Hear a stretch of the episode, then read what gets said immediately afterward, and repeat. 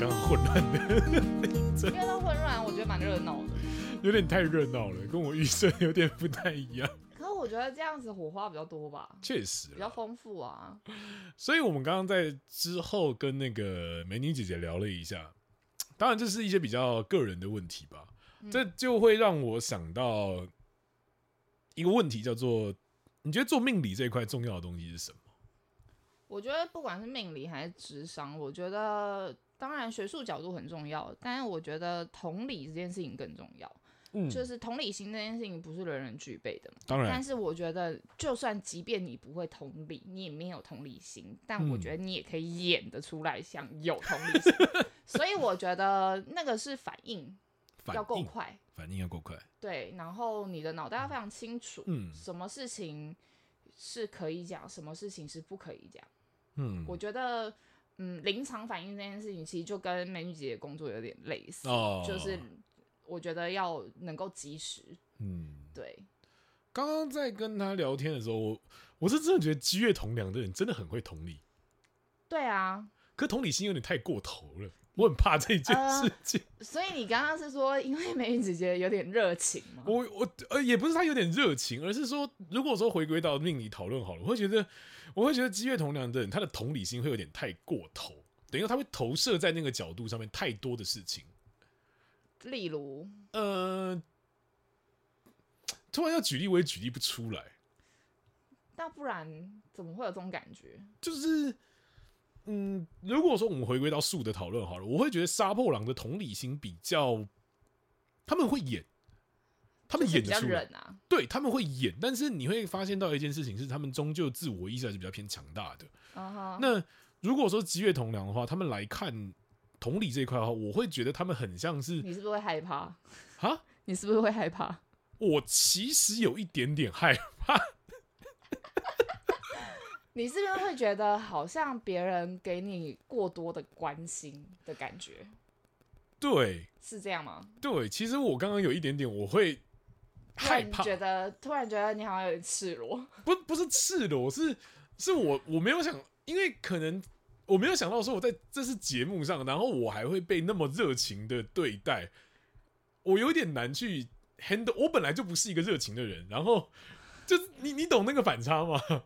嗯，可是这我觉得这跟你的福德宫跟你的那个蛮像的哎、耶，其实我很怕，我很就是怕热情的人。就是跟你，我记得你有跟我讲过，就是你其实是一个很怕很亮亮度很高的人，我很讨厌，就阿美啊，我很讨对厌亮度所很以高的所以人。我觉得那你刚刚跟我讲那个反应的感觉，就有一点像就是美女姐姐就像那道光，对然我有后点你余会悸犹存。 就是你会觉得，你会觉得，嗯，你照的我好好像有点不舒服，你的你的你的你的热情好像有点过多，对对对对然后对觉得好像就是你好像太多 focus 在我身上，对对对，的感觉我有。点害怕。不是，那是因为呃，第一美女姐姐她是、呃、主持人主持人嘛。那对因为我跟她比较熟，嗯所以他想了解我，对，因为她跟你不熟，确实确实。对，然后他会想要知道，就是你可能做这个方面的心得或者什么，因为毕竟哦他之前也有在，就是可能跟朋友一起直播啊啊，，是哦，他真的认真有在直播的。就之前有过 OK 然后不然就是偶尔也会录录 podcast 啊。他就也有在们录 podcast， 不是因为他们本来就要自己经营自己的自媒体嘛，啊所以就是这个东西他们就是都有，啊对，所以我觉得就是。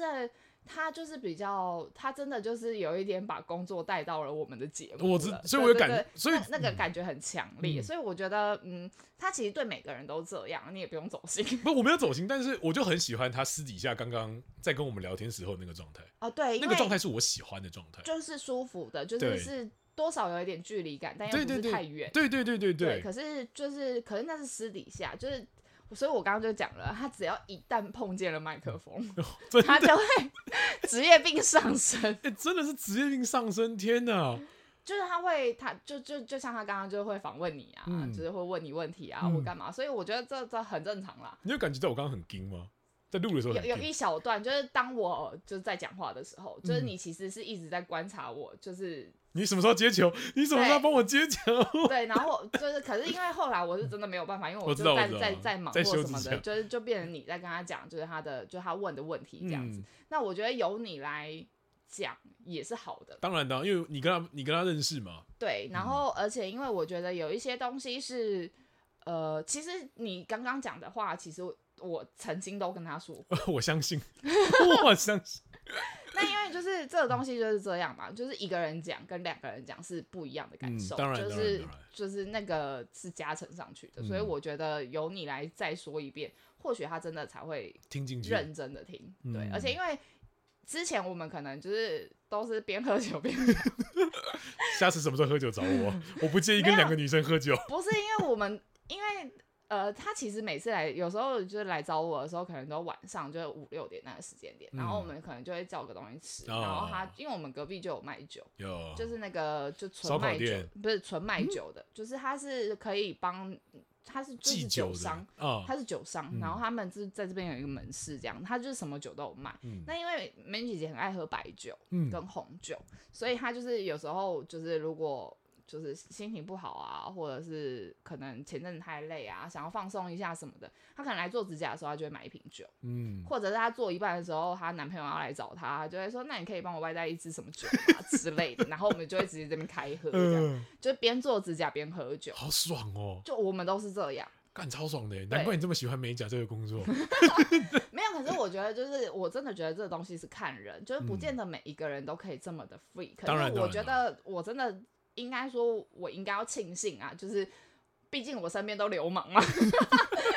就是大家都比较不拘小节，然后也比较大而化之一点，嗯嗯所以就是他们就是接受度也都很广泛，就是你只要是跟他真心交往，他们就是哦以真心待你。确实啊，我觉得是这样。那嗯因为呃，我我有时候就是我也会想说，就是可能用什么样的方式对他们来说是呃比较省钱啦，嗯或者是可能。呃，我觉得他们给我的款式，我觉得不适合他们，我就会很直接，嗯就是我非常直观的告诉他们怎么样适合，怎么样不适合。嗯，那因为这是长期累积下来的信关任系感，嗯对，所以我觉得就是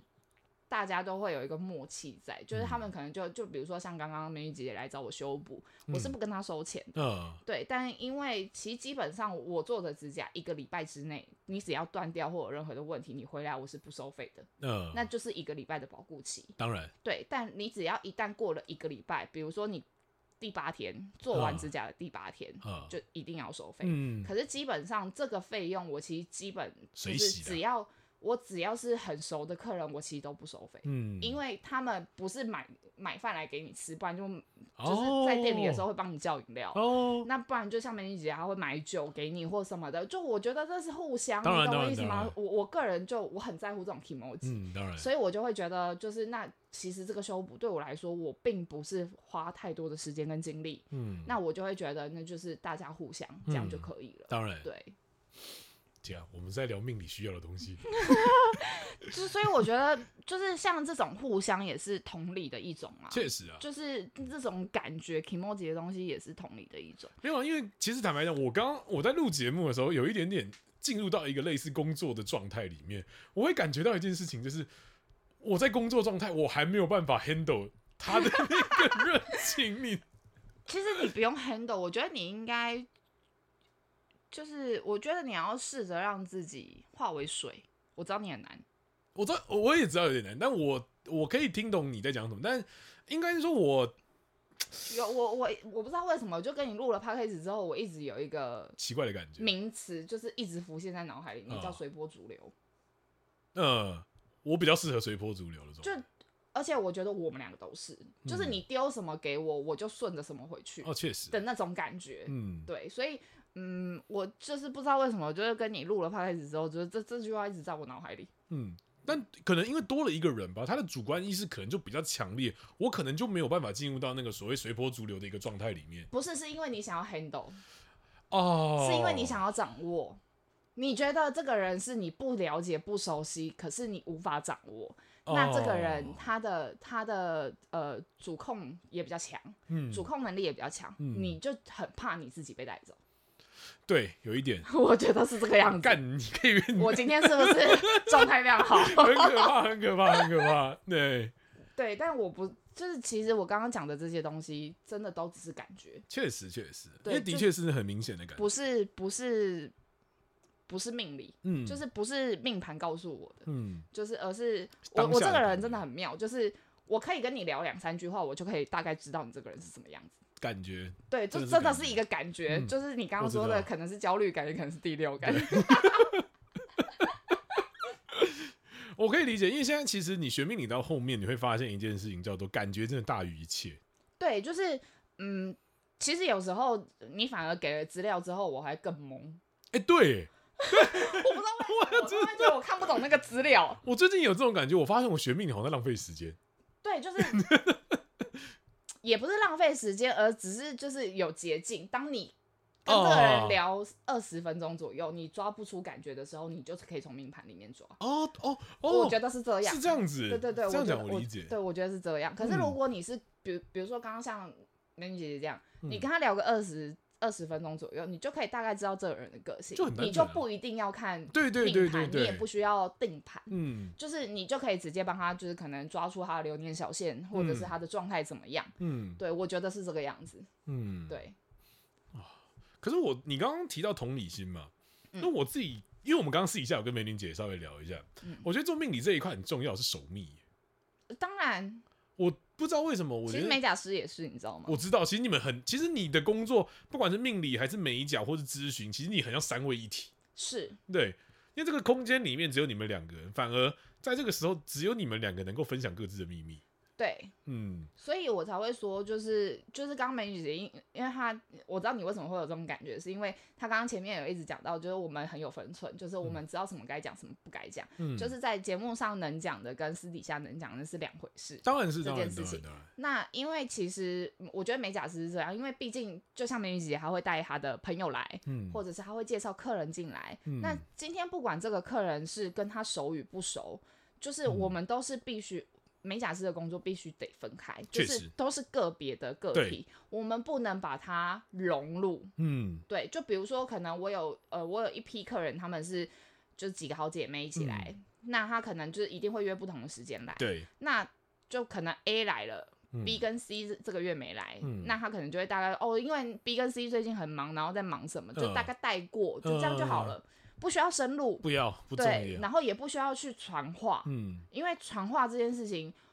我前阵子才遇到，就是有客人介绍他的朋友来，但这个朋友也不是到真的很熟，就是他以前工作上常遇到的朋友，嗯，那这个女孩子可能我我不知道她，就是她是跟我说她是接睫毛的啦，但嗯我是不知道她到底是做就是做那因为做有很没有小，做其他的工作，嗯我是不知道。但因为反正后来就是被就是被讲到说就是呃。我就是她跟我那个就介绍她来的那个客人讲说，就是我说她私底下有在做八大的工作，又是流言蜚 语。对，又是流言蜚语，没有错，就又是流言蜚语，对。你现在白眼翻的很大，因为我觉得很我我很无奈啊，嗯因为他说就是他后来就是跟就是反正因为他们这中间就是有很多的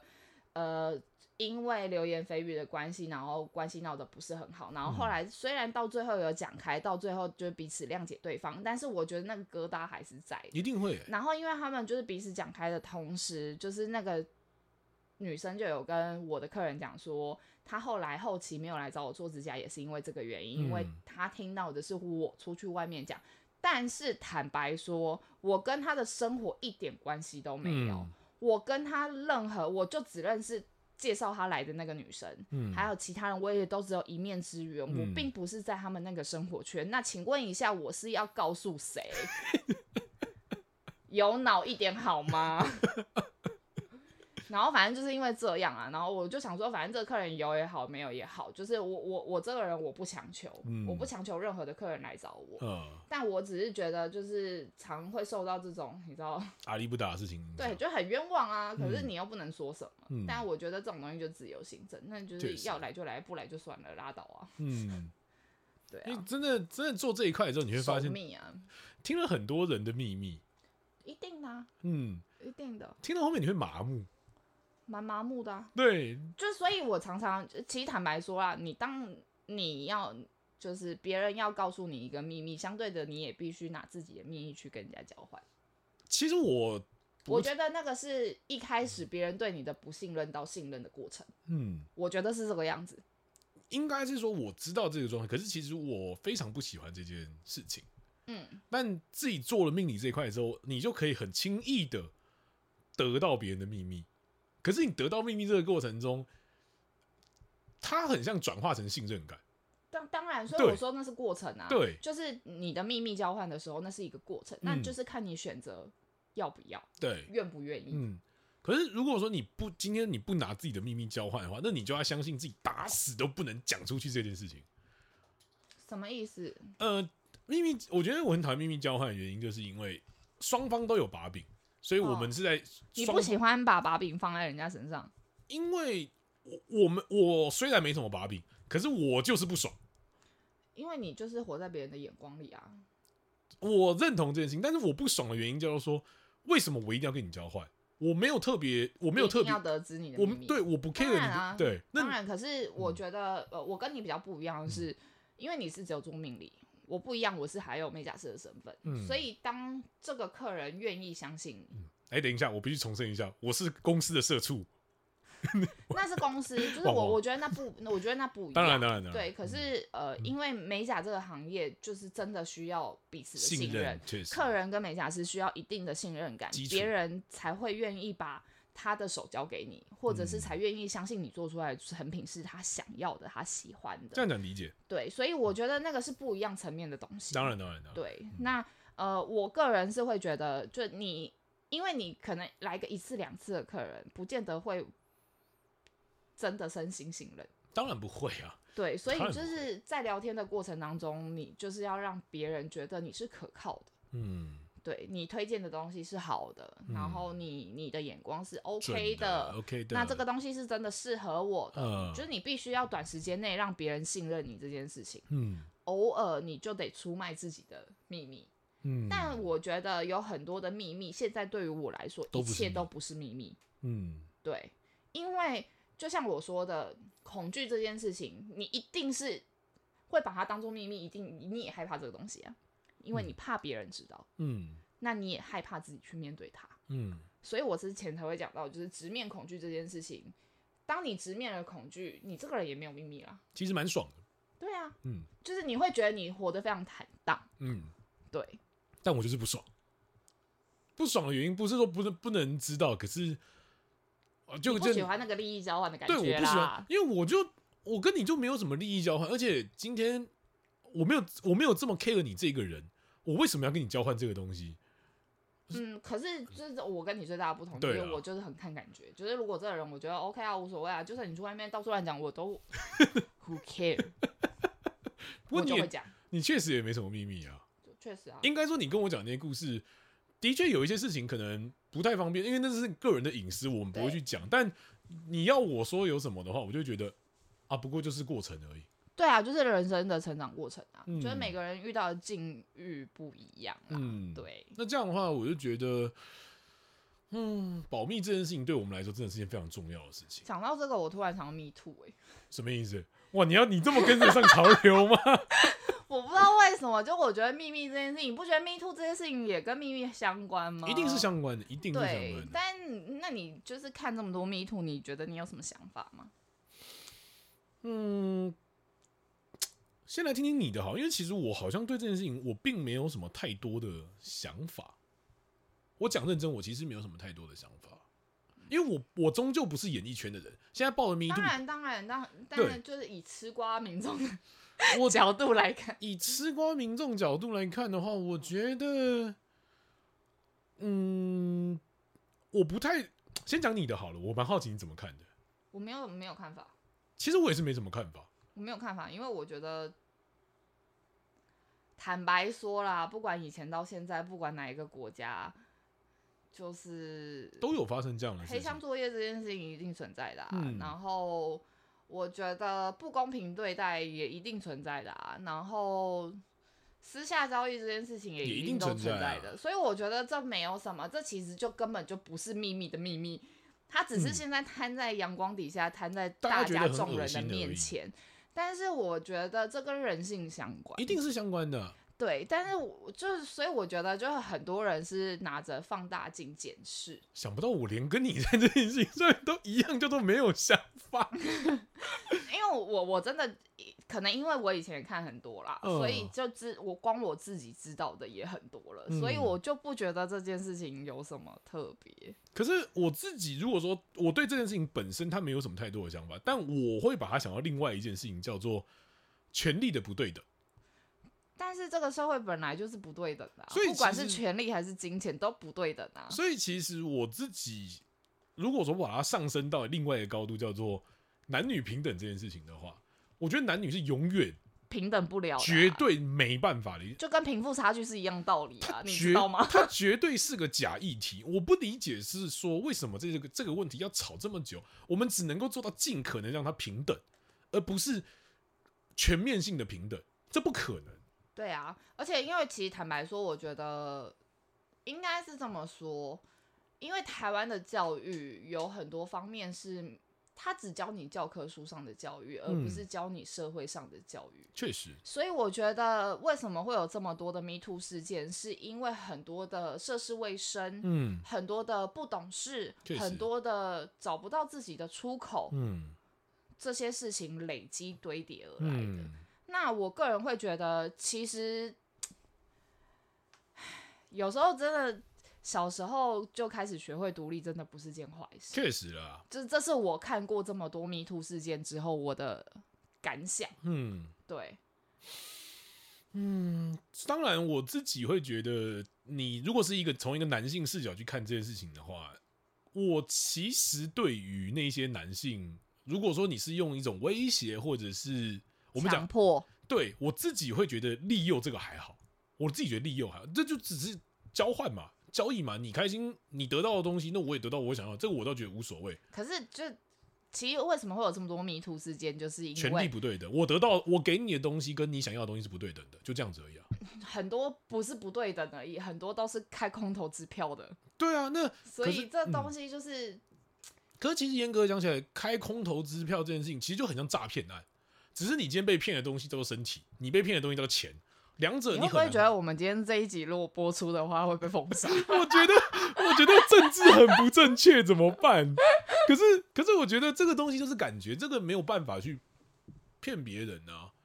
对啦，可嗯是我我我我我我只是突然想到秘密这件事情跟 Me Too 相关啦一，定是相关的但是啊、我觉得就我没有一定。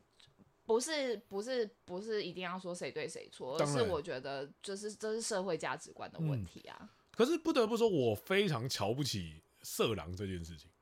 这是一定的啊。就是应该是说，我我瞧不起的地方是跟跟别人比较不一样，就是我非常瞧不起，就比如说你在捷运上面卡油啊，或者是这种之类的东西。哦，这个时候就必须讲，我国中时候有一个故事。嗯，我国中有个学弟，干我超尊敬他的，嗯我用到尊敬，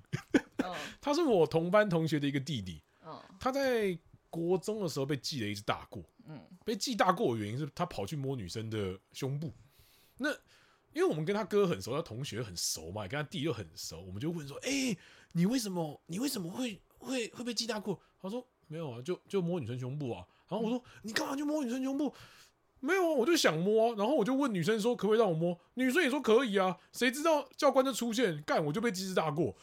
干，好衰啊，哎、我超尊敬这个学弟的、 欸好衰 啊，我尊敬的地方是他有问这个女生，然后女生说她同意了，然后但是他是好死不死被教官看到才被机智大过的。对啊，对，所以我说他很衰啊，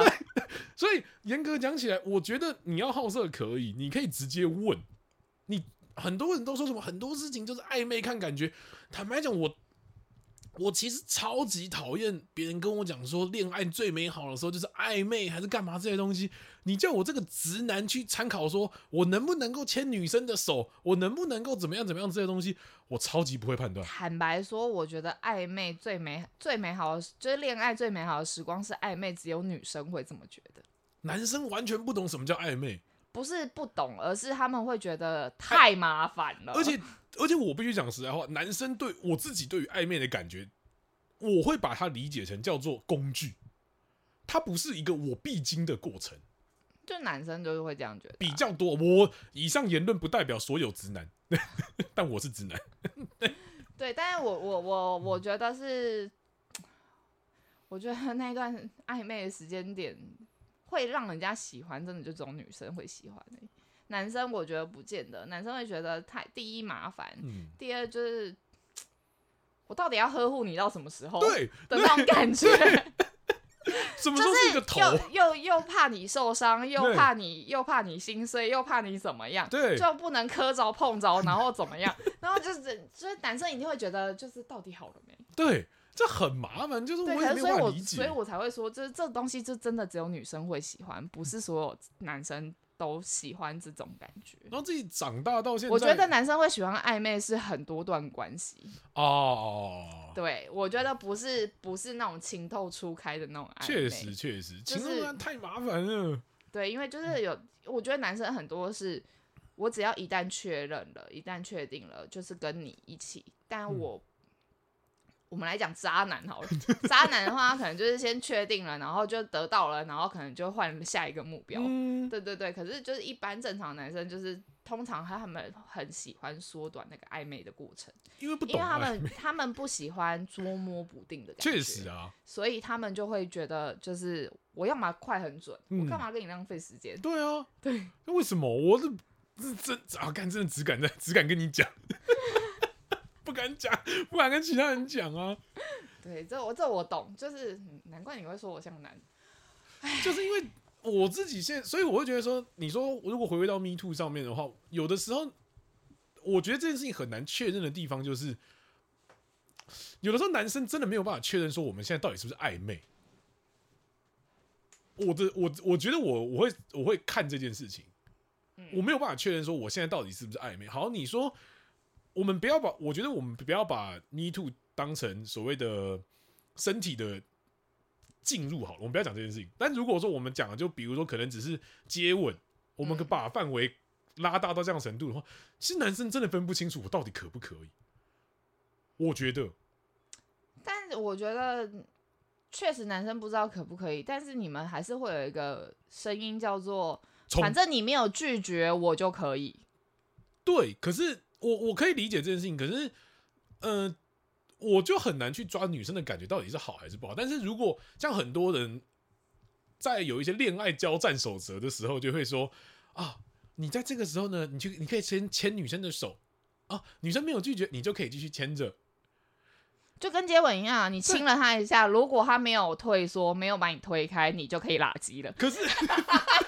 是一样的道理啊，你不可觉是得吗？ 可是我不知道说我牵了，我我不知道我牵了之后我能不能继续跟你接吻。我接了吻之后，我不知道能不能跟你拉鸡。就是每一个女生的点又都不一样，我那嗯你就看他当下的反应啊，我觉得那就是那就是一个互动方式啊。所以我就觉得，我坦白讲，我一直都觉得女生是一种比男人高等的生物。原原因是因为，好，现在全球八十亿人口好了，八十亿人口里面，我们各半，男女各四十亿，女生四十亿里面，可能就有个几千万种不一样的女性，而男生，我自己保守估计，大概只有几十万种不一样的男性而已。等于说，我们在追女生的时候，每一个女生都要用不一样的克制化，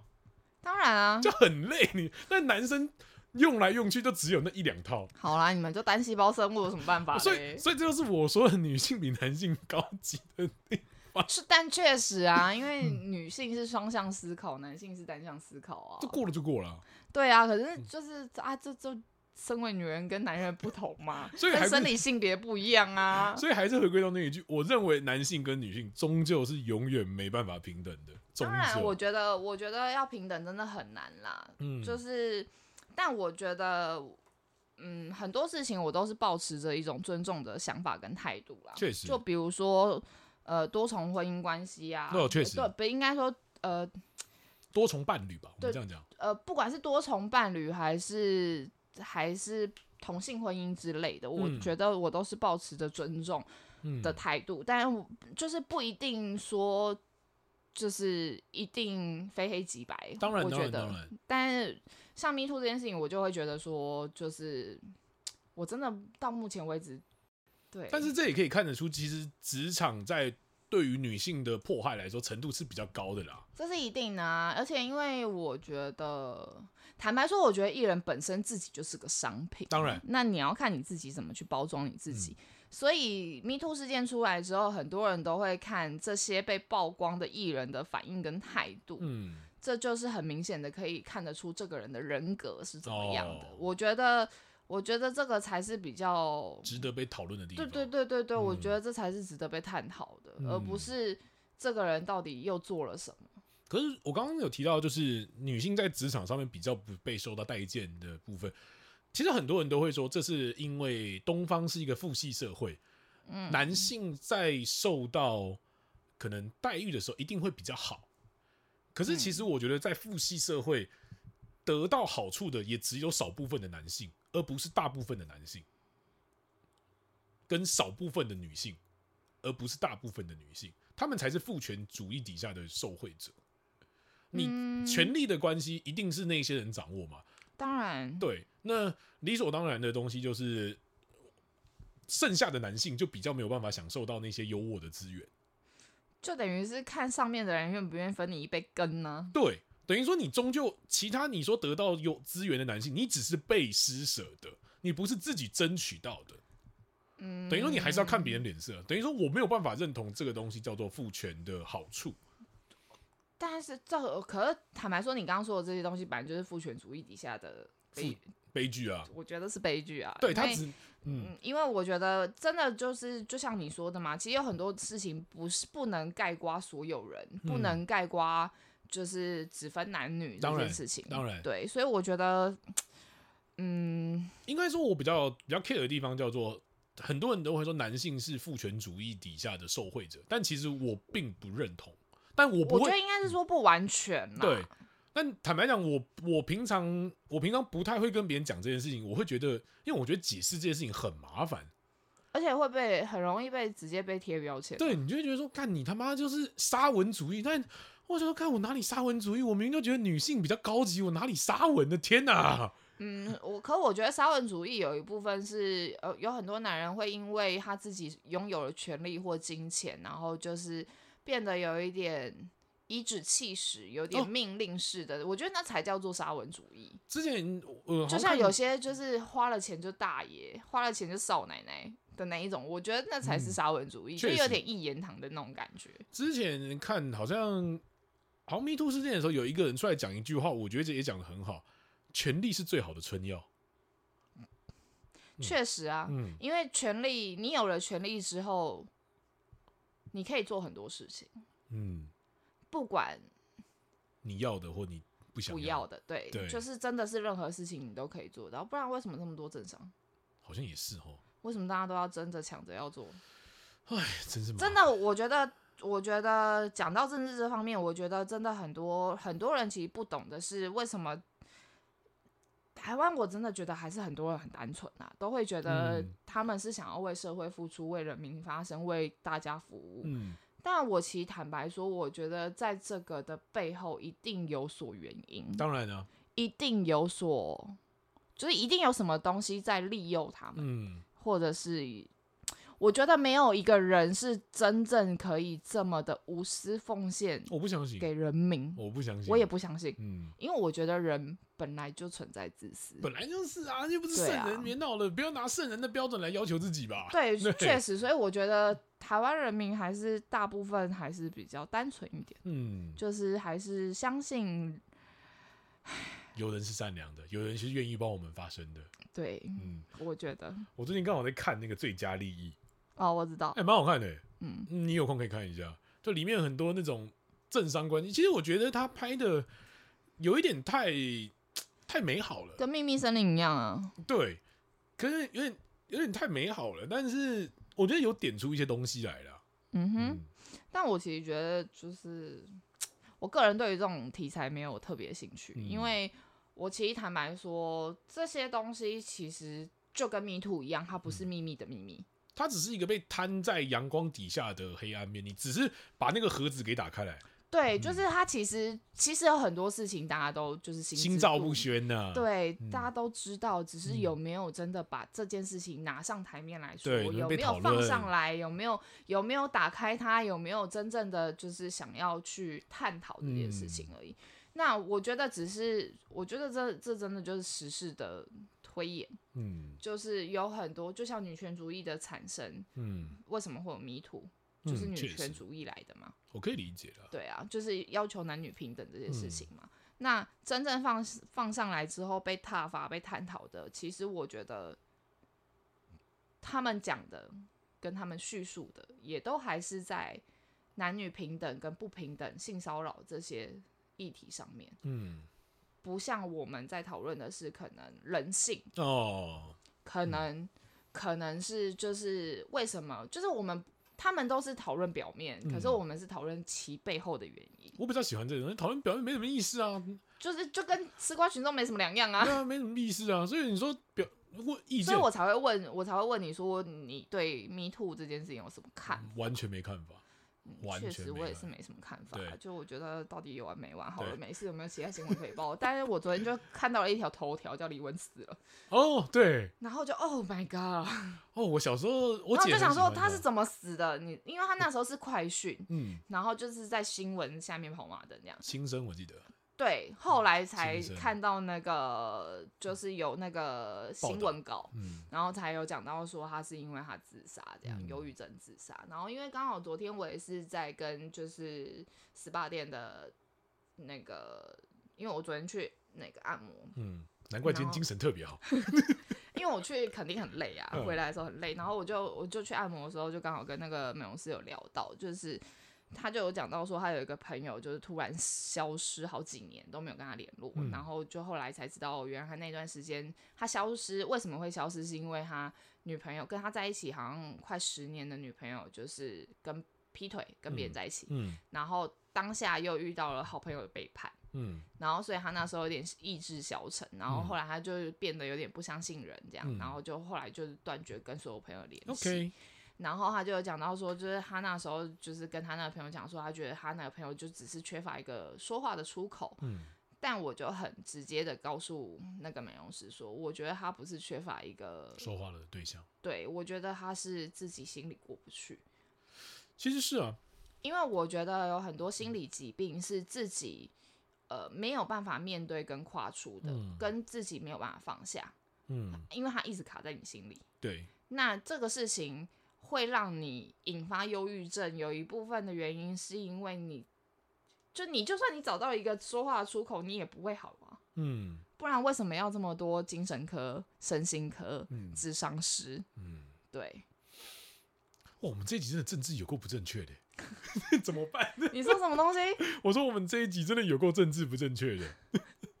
我觉得会被喷。可是你这让我想到之前有一位吴姓艺人，他讲说忧郁症的成因叫做不知足。确实啊，但其实我我我小时候其实我不理解这件事情，但我自己亲身经历过那个状态之后，我觉得是他会被喷的原因，是因为他讲的太，直接我觉得不太，他去脉络，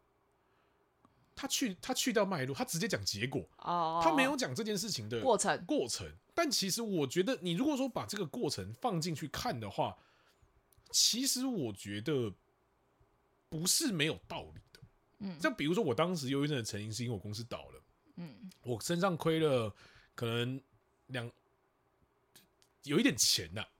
亏了一些钱呐、可是你要想，那个时候是在我二十六、二十七岁的那个时候，那个时候应该是人生最最怎么讲？，冲刺，最最冲刺、最该有一点进取心的时候，但是我什么都没有了，但我只看到我没有了钱，我没有了事业，但我忽略了一件事情。讲这个干真的有个鸡汤，我超不喜欢讲这个东西的。我忽略了我还有吃有住，我没有负债，我只是把我赚到的东西全部丢进去而已。我还有我，我还有女朋友，嗯，我有什么好忧郁的？但那个时候我就是走不出来。因为你放不下，对这个东西，如果你要把它讲不知足，我觉得也不是到也不不能完全啦。，对，但是要就是你要用一句概括他的话，又很难。，对，就是你我自己，我自己也觉得说很卡在一个应该说讲到不知足，有就点会觉得重有点片段。对有点重，你知道吗？但你说真的走出来这件事情，其实真的是因为车祸的关系让我走出来的。但他，所以我我其实会觉得说，人真的要有一个借口。我觉得人长大，我觉得干借口超级重要的。正常的、啊。，对因为你必须要合理化你自己的所有行为、，啊对，干你他妈这辈子就是就是手废掉了，你他妈就是一个没有出息的。好，我可以安心搞命你这一块的，我他妈就是一个三教九流的人，耶赞呐！就这样子，我是因为这样子我才认真开始做这一块的。应该是说你认同了。对我认同这件事情，对，我开始因为你接受这认件事同情了，。对，对，可是因为你一开始你是不认同的，我不认你同，你会觉得在这个时间点，我怎么可以这么的废？对我怎么可以这样？我那是因为你被道德绑架、啊，对你被自己框架啊、我被不是被别人道德，是被我自己道德绑架，嗯对我啊自己很清楚这件事情。对啊，但是确这实些啊，但这个事情都是要在事过境迁，过了大概几年之后，像你我才能刚刚想讲到的那个案例，他其实我觉得他是把所有的东西放在别人身上，啊，把所有的责任归咎于他人身上。但我觉得这个人是不自省的，嗯，对，所以当事情发生的当下，他只会觉得这些人我都没有办法信任，嗯我只能相信我自己。可是他又不完全相信自己，嗯，因为如果你完全相信你自己，你就不会把你自己的人生跟你自己的所有东西交付于他人手上。嗯，然后最后再完全的切割掉，对，我觉得这不、不这不对，嗯，，对，啊所以我才会就是很直接地跟那个美容师讲，我觉得他就是一个不会自省的人啊，嗯就是等到就是他，我觉得那个时间段只是要让他反思嗯这个过程，嗯，但如果他今天拿这个东西当借口、当理由，那就是要看你这个朋友要不要接受。嗯，但如果是我，我是不接受的。确实，我会觉得，我会觉得，那你一开始就不信任我啊、应该说，我觉得那个借口比较像是你要对自己说，对，而不是告诉我，对，对告诉你要干嘛。对。那那我你现在告诉我了，我只能同情嗯你啊，嗯那还能怎么样？嗯，像我会跟你分享这个借口，只是我只是跟你分享，我没有想要得到任何人的同当意。然，当然，当然，对这我这我理解。嗯可是我觉得，就在我听起来那个美容师叙述的那个过程，我觉得就是那个不会自省的人，他只是需要一个认同感。嗯他只是想要一个讲难听一点，就是别人同情他啦。哦，被关注了，我好可怜，来秀秀讨拍啦。对，嗯对我我觉得是这样。嗯，对，所以我觉得，而且我觉得，不管是忧郁还是躁郁，反正嗯我觉得所有的精神疾病，我觉得分为两个区块。嗯像你是很清楚知道你的成因是什么，嗯，我很清楚。有些人是不知道自己的成因是什么。嗯当你不知道自己的因素在哪里的时候，你就没有办法解决跟面对，所以就必须得长期吃药，嗯或者是有很多事情让你感到无奈，没有办法嗯改变，嗯，然后你也抽不出身，嗯，这也会是忧郁跟躁郁的成因。确实，对，所以我觉得就是如果是这个状态，就是无奈跟你自己不自知的呃引发点的话，我觉得这种就是真的必须得长期吃药。当然，对，但像你们这种，就是你知道自己的过程，嗯你知道是自己怎么样跌倒，从哪里开始觉得自己身心受到伤害，或者是觉得自己身心不太健全，嗯，你知道自己的成因是什么，你才有办法去战胜跟克服它。很难呢、对，超但是但我觉得这是一个过程，我们讲的很轻松，但很痛苦哦。但是其实我我要讲的是说，就是像你们这种，就是他你就是吃药吃一段过程，它只是辅助你，嗯，但你要真正可以走得出来，必须是你放下。当然跟你自己愿意去面对自己的恐惧这件事情。又是面对恐惧。对，就是我其实真的觉得这个跟精神疾病有相当大的关系。我觉得有的时候在面对精神疾病的时候，你给自己找一个借口是合理的啦，很棒的一件事啊应情。该是说合理的，嗯就是而且这个借口，就像人家讲的啊，你说谎，你必须要先骗得了你自己，哦，对你才有办法去骗别人，因为对你才会讲的很生动。对，这真的就是跟真这的这就跟就是你找你找理由是一样的原一样的意思。小时候应该说，我觉得很奇怪的一件事情是，那个我们长辈都喜欢告诉我们，你做错事就做错事，不要找借口。可是有很多时候借口跟理由你会分不清楚你。对，而且有的时候，有的时候就算很奇怪，就算讲了事实，你也不接受啊。你也觉得是借口跟理由啊、对，那那你到底要我怎其么做？实对，其实我以前有曾经纠结过这段话，就是嗯我会觉得我讲的是事实，可是你都觉得我在讲理由跟找借口，嗯可是我讲的是就是我刚刚发生的事情，嗯所以到后来我其实有一段时间是我即便做错的事，我只会道歉，我不解释。那个会混淆你，对，嗯，对借口跟理由的界限会混淆，还有事实，嗯我会觉得我分辨不出来到底什么叫理由，什么叫借口。嗯然后我也分辨不出，就是我觉得这这等同于事实。嗯有些人是刻意找理由，嗯可是我我是讲了事实，别人觉得我是理由跟借口。嗯，对，所以我会觉得，有时候反而你不解释，会更轻松一点。嗯，我觉得是这样啊，很麻烦呢、对，因为有没时错候解释还要讲一个更多的东西，对，就是你感觉你好像一直要合理化，我没有想要合理化，啊对，但我讲的是事实、啊对，但别人就觉得你在就是。这这就是因为你懒惰的借口，我或者知是道这我是你怎么样的借我口。知道我做错了，我也没有想要合理化，但你为什么要一直逼我还要再合理化这件事情？ 对，那种感觉，我所以到现在就是大家都说我很懒啊，我不更新 IG 什么，对啊，我就是懒啊，怎么对样啊，很棒啊，你开心就好 啊，对，要不然这样就好了。对，因为就是我我我不管说哦，我因为我可能最近很忙啊，啊确实也很忙啊。嗯那如果我直接告诉你啊，就是因为我懒，所以你就不会觉得那是借口的话，那我就说我懒吧哎、。我超级接受这个理由的，我超级接就受我的。因为我我就觉得这个这一句话是让所有人可以接受，觉得它不是理由的理由啊，嗯 你懂我意思吗？嗯，我好像到了三十，这是二十八、三十岁那个时候才开始有办法区分这个人讲的东西到底是理由还是是事实，或者是我可以接受。我坦白讲，我到现阶段的状况比较像是，你随便掰一个东西我都接受。哦对，反正你你肯讲，哦，我知道哦，你肯讲我就听嘛。你就算骗我，那你就不要让我知道，我没有关系。对、啊，就就算我知道了，那就应该说你也没有那么在意这个人啊，就是你只应该是说我们现在都比较活在当下，嗯就是不会去纠结或者是拘泥于就是前一刻发生的任何事情。又没有必要。对，因为我们会觉得，哦，那是你自己的事啊，对，那你做好你自己的事。你今天不管要跟我讲什么，那我接不接受看我嘛，嗯那你要怎么讲那是你的事嘛。嗯。对啊，就我们以现在就是分得很开啊。哦，我现在分的真的很开诶、嗯可以前小时候就会把它混在一起啊、真的会混在一起。就是你会分不清楚、啊。对对，可是我觉得那就是一个找到自我的过程啊。而且小时候可能会因为这件事情记恨很久。因为你把小时候所有的期望放在别人身上啊，当你没有期望，就不会有失望。可是我现在还是会气的，可是我就气一下子，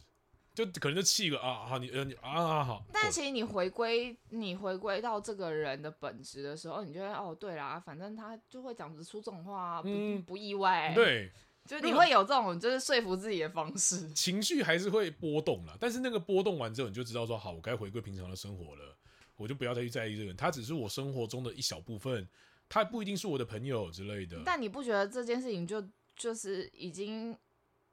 有一点像我刚刚讲，就是你已经找到了你自己，你对回归了到自己身上对啊之后，你就不会放大他人的情绪想法这件嗯事情。还是一定啦，因为我还是一个很喜欢抱怨的人。我知道啊，所以你在抱怨的时候，我都不讲话、啊，我就干当没听到啊。干，你要回应一下啦，要不然你抱怨很无聊。抱怨的重点就是对方要回应。对啊，但是因为我不回应，你就不会一直抱怨啊，这就是我治你的方式啊，看不出来吗？抱怨我，我坦白讲，我到现在我是真的觉得抱怨是一件非常重要的事情。那是你的出口啊。嗯，其实讲出口是的啊，讲讲出口是合理的啦。嗯，我是真的觉得，如果人生不抱怨的话，干那人生真的没意思。那是你觉得啊，可是像我就不会觉得啊，我觉得抱怨再多都于事无补啊。确实啊，对爽啊，爽啊！当但当下的情绪出你来是不就是没有了零星啊？啊，我火星啊，我说你是不是有零星我没有零星，我是火星啊。因为可是我当下这件事情过了，我就不会再抱怨第二次了。哦，就你很少听我听我抱怨同同样的事情两次以上吧。有啊，落拍很累啊。不是，我说录 p o d c a 很累，是因为你他妈我们两个都到了现场才在瞧 瞧他题啊妹目，们不是啊，我们不是都这样吗？ 你不 是我们这次你不讨论过了吗？这个叫做调侃，这个比较抱怨，这个叫调侃，哦，原来是这样哦。 对好好，不一 样。但好我的，我事情不太抱怨第二次啊，因为其实做 p o d c a 也是有时候也蛮好玩的一件事情的、啊。当然对，就是反正，不过我们怎么聊到这么远？ 我也不知道哎、是不是觉得有点干？是不会到干的、啊，可是我是没想到可以聊那么远啊。嗯，就是话题衍生话题啊。不过讲句实在话，其实我蛮喜欢那个时候。干，我必须称赞一下阿美， 我很难得的必须称赞她一下。她那个时候有一个理论是我很喜欢的，叫做“当你把命盘学到后面的时候，我可能是上天的旨意吧。嗯，你就好好当个人就好，这就是命盘告诉你的事情。就你就好好做自己就好啦。你呃，你就好好当个人，你不要妄想去思考人以外的事情了。本来就是啊，对，我看我超喜欢这一句话的，我不知道为什么，我我觉得他讲的很对，这有这有一点点超脱出命命盘啊、紫微斗数或者什么各种玄学的范畴。我觉得人会想要理解玄学，其实就想要变，某种程度来说，你就是想要变成全知全能的存在。但其实我开始理解这件事情之后，我开始接受自己被别人批评说你讲的不对或讲的不准的时候，我现在是可以笑笑带过的。哦，所以你以前不行，我刚开始学的时候，我没有办法接受，嗯，但是到了也是到了车祸那个时候吧，我突然觉得，因为我我车祸后我就再也没有看过自己的命盘了，再也没有，嗯我，甚至有时候论流年，他们就会说你要不要论，我说不要，没没兴没没兴趣，我没感觉，我因为那时候我还记得那时候车祸的。当天吧，妈的，住院真的有够无聊，你知道吗？ 你就想说，干那好吧，那来看一下自己的资料好了。啊，大运没事，小县没事，啊，就一个外运有，就一个流年有事情啊，就为什有么？事啊，可是可是你会不理解说为什么大运没事啊？那反而你在你认为运势好的时候，你发生一堆鸟事情，你在大小流都没有什么太多异状的时候，为什么会发生这么严重？大小流是你自己个人，对啊，我自己在看这件事情的时候，我就觉得我大小流是你可以掌控的、啊，外遇是你没有办法掌控的、啊。，对，但是我后面就接受这件事情了，我就有一点点被，有一点点被这个东西所解放，所以从那时候开始，我再也不看自己的资料了，哦，就很很有趣的一个契机吧。嗯，嗯，我就觉得看别人的资料好像比看自己的资料还更有趣。哦，嗯，大概是这个意思吧。嗯，但我其实到目前为止，我都还是就像你刚开始跟美女姐讲，就是有点像在印证自己的盘，嗯，我觉得我自己啦，哦，我不会想要去印证自己的资料，因为我这也是为什么我觉得我其实不我不太有自我的地方，就是我不太想印证我自己的资料，但我想要去印证这个东西是不是这样呈现的。哦，，对我我不 care，我不重要，但是这个科学这个玄学很重要，嗯，我想要挑你还战是它，好好当个人好了。我只是想要挑战这个人而已，挑战这个事情。可是这就是偏了偏离了你喜欢那句话的意义啊。但我我就是个人啊，对我啊，就可是是你还是想要探讨这些东西。我就是在做一个人该做的事情，人就是在挑战这些事情，就很像是伊卡洛斯的翅膀吧？你有听过伊卡洛斯的故事吧？没有，简单来说，就是伊卡洛斯想飞嘛，就是好像希腊还罗马时候的故事，就是神都住在天上嘛，就伊卡洛斯就想成神嘛，就做用蜡做了一对翅膀，然后嗯，就往上飞嘛，然后飞飞飞飞飞，太阳神就觉得说，干你飞太高了，嗯我得惩罚你，把你的翅膀融化掉，它就掉回掉回地上，嗯，从此之后不能不能再做其他的事情了。嗯，我就觉得说，我可能有一点点想要做挑战这件事情，但这个挑战这件事情，它本来就是人该做的事情了，我没有脱离人的范畴，我没有，但我没有觉得这是人该做的事啊。嗯，我觉得是啊，我觉得人该做的事就是你好好过自己的生活，好好做自己。嗯，我好好做自己的事情，就是挑战这件事情。 没有啦，我知道你的意思，但是应该说它比较像是我闲暇时候该做的事情，比如研究这些东西好了，就挑战它干嘛干嘛之类的。但大概我我我就真的是想，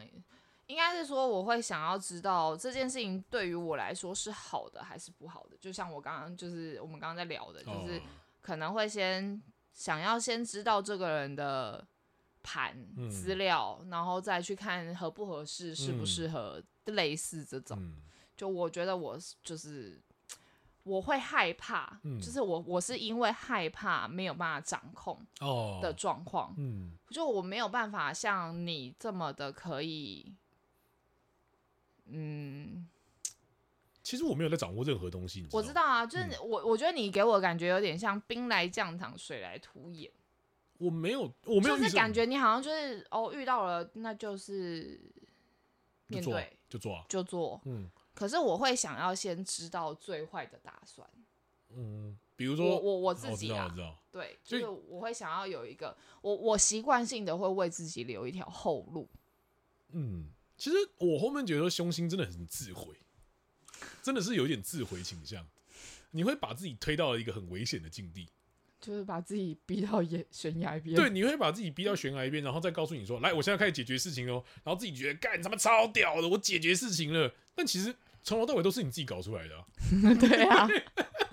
所以我我我就我，所以为什么我会想要印证我自己的盘，就是因为嗯这样。我就是会我不知道，我有很多事情我都会想要先有预设立场也好，或者是有一些就让准自己备，让自己知道有一个底，嗯知道那个底在哪里，那个界我知道限在哪里。就是我会尽可能的不要 touch，不要去接触它。就跟那个时候三人在准备第三人的时候，你说你希望他先写好资料嘛？对，因为我不想要有任何 trouble。嗯，但我的状况都是啊，来了就知道了，有什么好看的？对，可是我我就没有办法这么的不以，对我没有办法这么的随波逐流，嗯就是这这方面啦，就是我会希望是，要么你就做好，嗯，要么你就不要做。我只会觉得要我，我觉得我更想做好的叫做当下的呈现出来的东西，那我能呈现多少就呈现多少。嗯，这因为这个东西其实，我觉得做我我后面觉得这很像是在做节目吧。我不知道是我不知道说是我的感觉还是什么，我发现现在的 YouTube 越来越难看。说越来越难看的意思就是，我们当时喜欢看 YouTube 的原因是因为他们那些人是自然的，哦，对啊，然后你现在全部都跟电视一样，开始有脚本，有了预设的东西之后，那我看这个东西要干嘛？但你你有发现吗？我反而是越不熟的人，我越安静啊。对啊，对，所以我才会说我需要先有资料。哦，对，就是我会，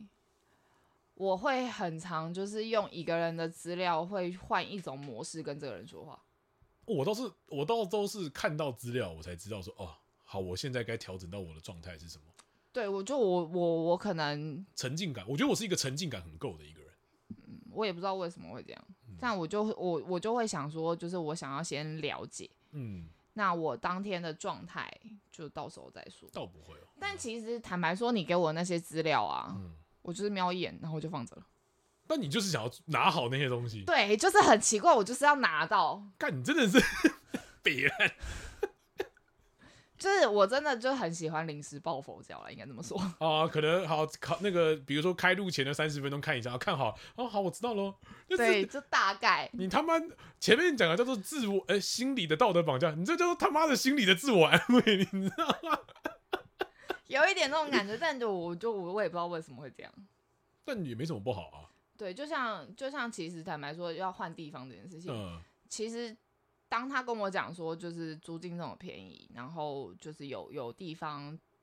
就是让我有独立的空间这件事情，我其实就心动，嗯我就想去，可是又觉得第一怕麻烦，第二人又多，嘴又杂。嗯，那你也知道我这个人就是明没事都会被讲得 很难听，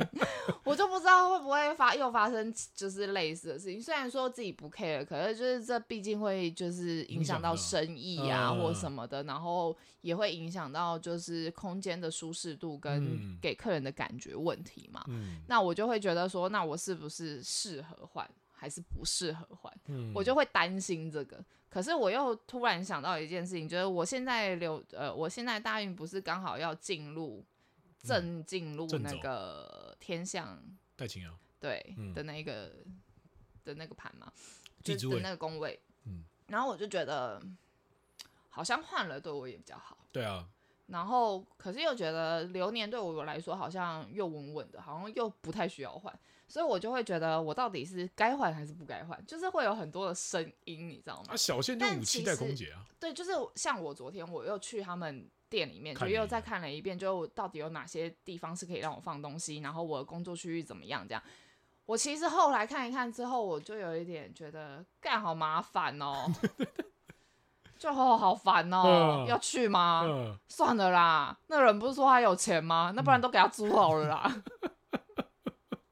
就是你知道会有这种声音一直一出 定会现、欸啊，然后我就觉得，可是就是像就是我今天早上起来，下午起来的时候，我又看到就是他们的彩妆师就一直传简讯给我，就一直在帮我约客人这样，嗯然后我就觉得，可是这样好像要对我的生意很好哎、 就是你知道吗？就是一直在犹豫不决，就是一进定会退啊，失一据的定会感啊，这就是心态啊。就就觉得烦啊。但你一定会换啊，就换了、没什么不好啊。那我会不会又搬回 来？我觉得其实机会蛮大的，我觉得机会蛮大的那为什么要动？你不动，你不动，你怎么会知道？你流年你的运势就是不稳的啊、你要先经历过不稳，你才会知道稳的啊、我觉得运的进程是这样子啊。哎呀，反正我都会帮你搬，紧张什么？这不是这个问题啊，要不然你还有什么问题？你的问题就是妈的自己要搬很懒啊，如果是别人帮你搬就无所谓啊。不是啊，因为搬你还要还是得整理啊。嗯，要不然就是搬一半的、搬一搬，对啊，就比如说，如果如果老板娘还没有什么东西很急迫的要出租出去的话，看有没有办法就先搬一半的、啊先借放一下，啊试租一下之类的啊、